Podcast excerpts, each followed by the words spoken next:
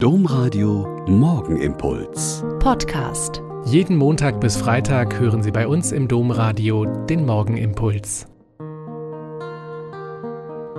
Mit Schwester Katharina. Ich bin Olper Franziskanerin und es ist gut, dass wir hier jetzt heute früh zusammen beten. Ich bin erschrocken und entsetzt. Ein Tankstellenmitarbeiter, ein Student, der dort gearbeitet hat, wird erschossen. Nein, nicht weil ein Überfall aus dem Ruder gelaufen wäre oder ein Bandenkrieg Geld für den Nachschub brauchte. Er wurde erschossen, weil er den Kunden auf die Maskenpflicht hingewiesen hat. Es ist einfach nicht zu glauben. Da tut jemand seine Arbeit und weist auf die Dinge hin, die zu seiner Arbeit gehören, und wird dafür getötet. Und das in unserem Land.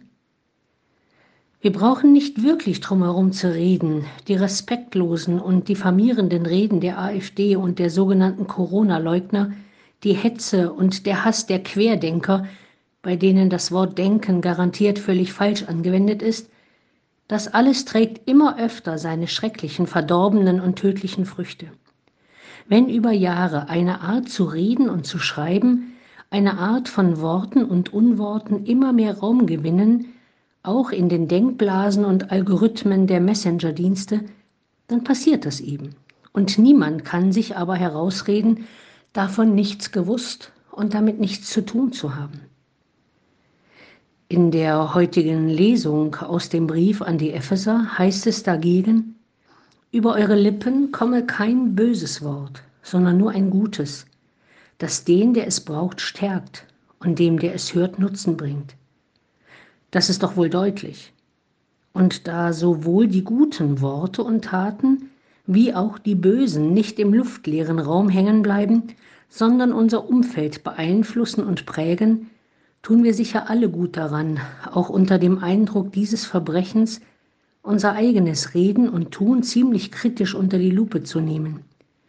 Wie schnell urteilen und verurteilen wir Menschen und Situationen, lästern und belächeln wir Andersdenkende und geben das in unserem realen und elektronischen Umfeld kund. Unsere Worte sollen nicht böse, sondern gut sein und den, der es braucht, stärken und dem, der es hört, Nutzen bringen.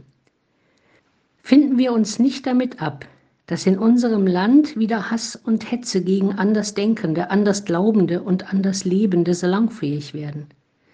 Und wenn Sie, was ich sehr hoffe, am Sonntag wählen gehen, schauen Sie mehr denn je auf diejenigen, die eben nicht hassen und hetzen, sondern für die Belange der Menschen und der Welt und für die Zukunft der Menschheit eintreten.